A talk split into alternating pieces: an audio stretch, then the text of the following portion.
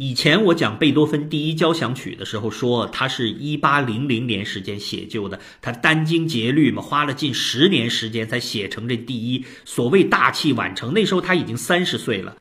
而后一八零三到一八零四年，贝多芬写了他伟大的第三交响曲《英雄》，那是一首划时代的伟大交响曲啊。但在这中间，也就是一八零二年，贝多芬写了他的第二交响曲。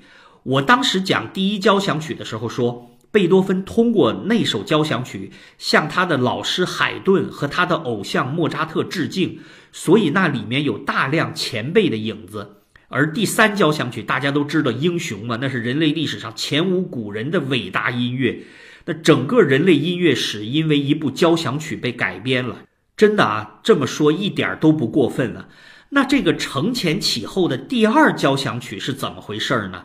我们可以很简单的猜想说，它一定比第一交响曲有了更多贝多芬的东西，但必定还有一些对前人的继承，以便进入到第三交响曲的创新。的确，大家都可以这么说。第二交响曲里面仍然有海顿和莫扎特的影子，但贝多芬的东西的确越来越多了。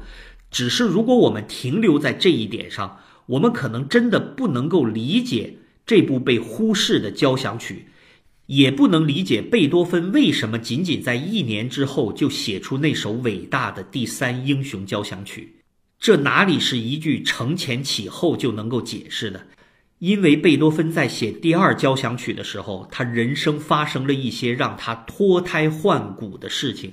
这样的事情往往是一个人在面临重大打击、面临到绝境的时候才会有的。这就是凤凰涅槃式的重生啊！一八零二年的时候，贝多芬的耳聋和腹泻已经到了非常严重的地步。这个他耳聋的问题啊，大家对贝多芬生平有所了解的，一定会指着贝多芬爸爸的鼻子臭骂他呀，说这就是他那个恶劣的父亲。在贝多芬小的时候，不停的扇他耳光造成的。我哟，这只是一部分的原因啊，因为贝多芬的父亲一直希望自己孩子能成为莫扎特第二嘛，这又是人家孩子莫扎特给闹的。而贝多芬的父亲不仅仅是望子成龙这么简单，这个家伙是一个人格非常卑劣的东西，而且他还是个醉鬼。贝多芬在这种环境之下，心灵受着极度的压抑啊！他父亲只要是喝醉了，回来一看啊，贝多芬没有写完作业，上去就是几个耳光啊！这对贝多芬后来耳朵失聪是有一定影响的，但这不是完全的因素。比如说，他身体的确还有其他的疾病，导致了听力越来越下降。有一种比较惊悚的观点啊，说贝多芬患有梅毒。这也暗示着贝多芬生活比较不检点，是因为从贝多芬的头发里面发现有大量的汞，就是水银啊。当时用水银治疗梅毒啊，是一种公认的医学方法呀，很多药里面也都含有这种元素。我还曾经看过有一位医生啊，长篇大论写了一本书啊，来论证贝多芬的梅毒。不好意思啊，我不仅仅是要为尊者讳啊，实际上啊。这种推理建立在一种猜测上，没有太多的根据，因为那个时代的欧洲就是工业革命已经进入到深度化了，欧洲的各大河流已经完全被污染了，比如说多瑙啊、莱茵呐，而德国人当时就是吃从这些河里面打上来的鱼，每个人身上基本上都水银含量过多，还有其他各种糟糕的元素呢。你要查一查他们的骨头，现在还能查出来，这这并不是贝多芬一个人的事情啊。所以仅仅通过这一点就推断贝多芬患有梅毒，而且要指责他生活上的不检点，这完全是乐圣的无妄之灾呀！就在贝多芬写完第一交响曲以后。他的耳机已经非常严重了，而且他的腹泻呀长期治不好。于是医生就说，办法只有一个，就是你离开这么喧嚣的都市，因为这里面污染太严重了。你躲到乡间去吧，去疗养一段，看病情能不能得到控制。于是贝多芬就来到了维也纳郊区的海利根施塔德。乐迷对欧洲音乐有了解一些的。一听海利根施塔德这个名字，可能就会想起来，哇，贝多芬那个著名的海利根施塔德遗嘱。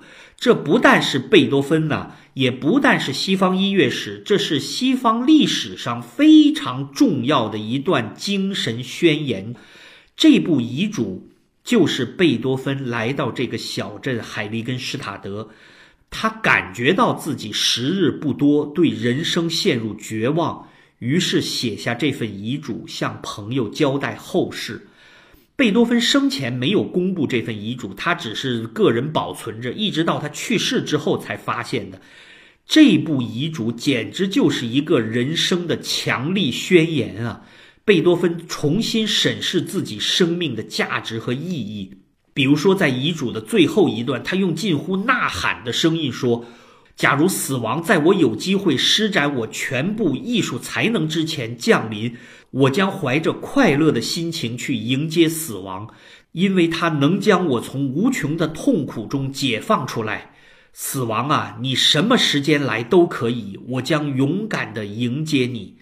可能真的像同样是出自德国的那位老哲学家尼采说的那样。”凡是杀不死我的，只能使我更坚强啊！贝多芬写完了这部遗嘱，他反而从死亡的阴影中走了出来。一八零二年十月，他回到维也纳，马上开始创作这部 D 大调第二交响曲。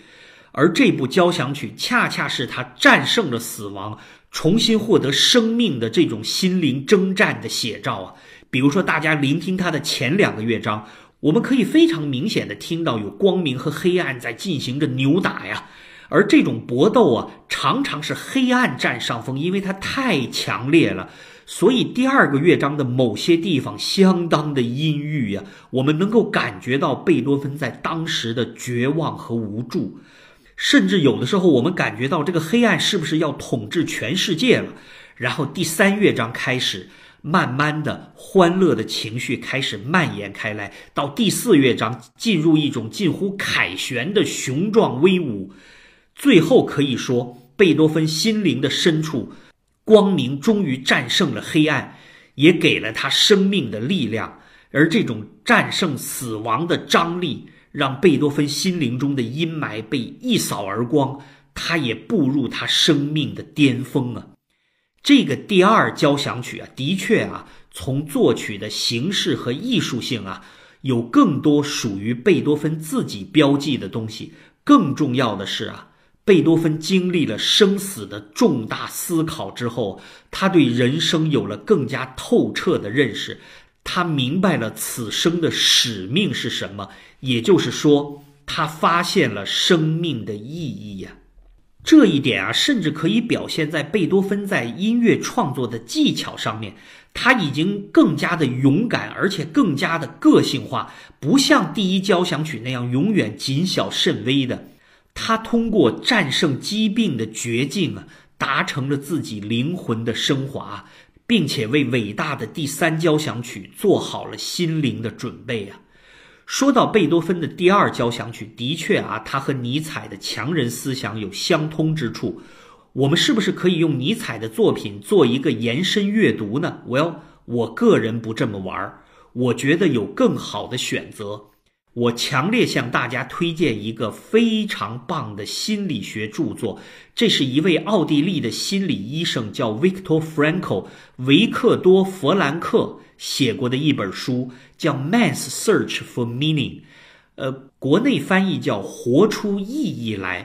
这位维克多·弗兰克先生啊，就是心理学的意义疗法的创始人呢。他在二战的时候被关在集中营里面，差点死掉，他的家人几乎全部都被杀害了。然后他发现，人之为人啊，就是因为我们能够超越自身。让自身的存在充满意义。说到这一点呢，他是阿尔弗雷德·阿德勒的学生，就是写那个《自卑与超越》的，同样是维也纳的心理学大师嘛。所以他走的路线和老师也是相通的。Victor Frankl 最爱用的话，的确也是尼采的那一句：“凡是杀不死我的，只能使我更坚强。”大家可以在阅读这本书的同时。跟着这种充满朝气、充满正能量的思想和贝多芬的音乐做一个类比。毕竟，音乐和阅读总是最相配的哦。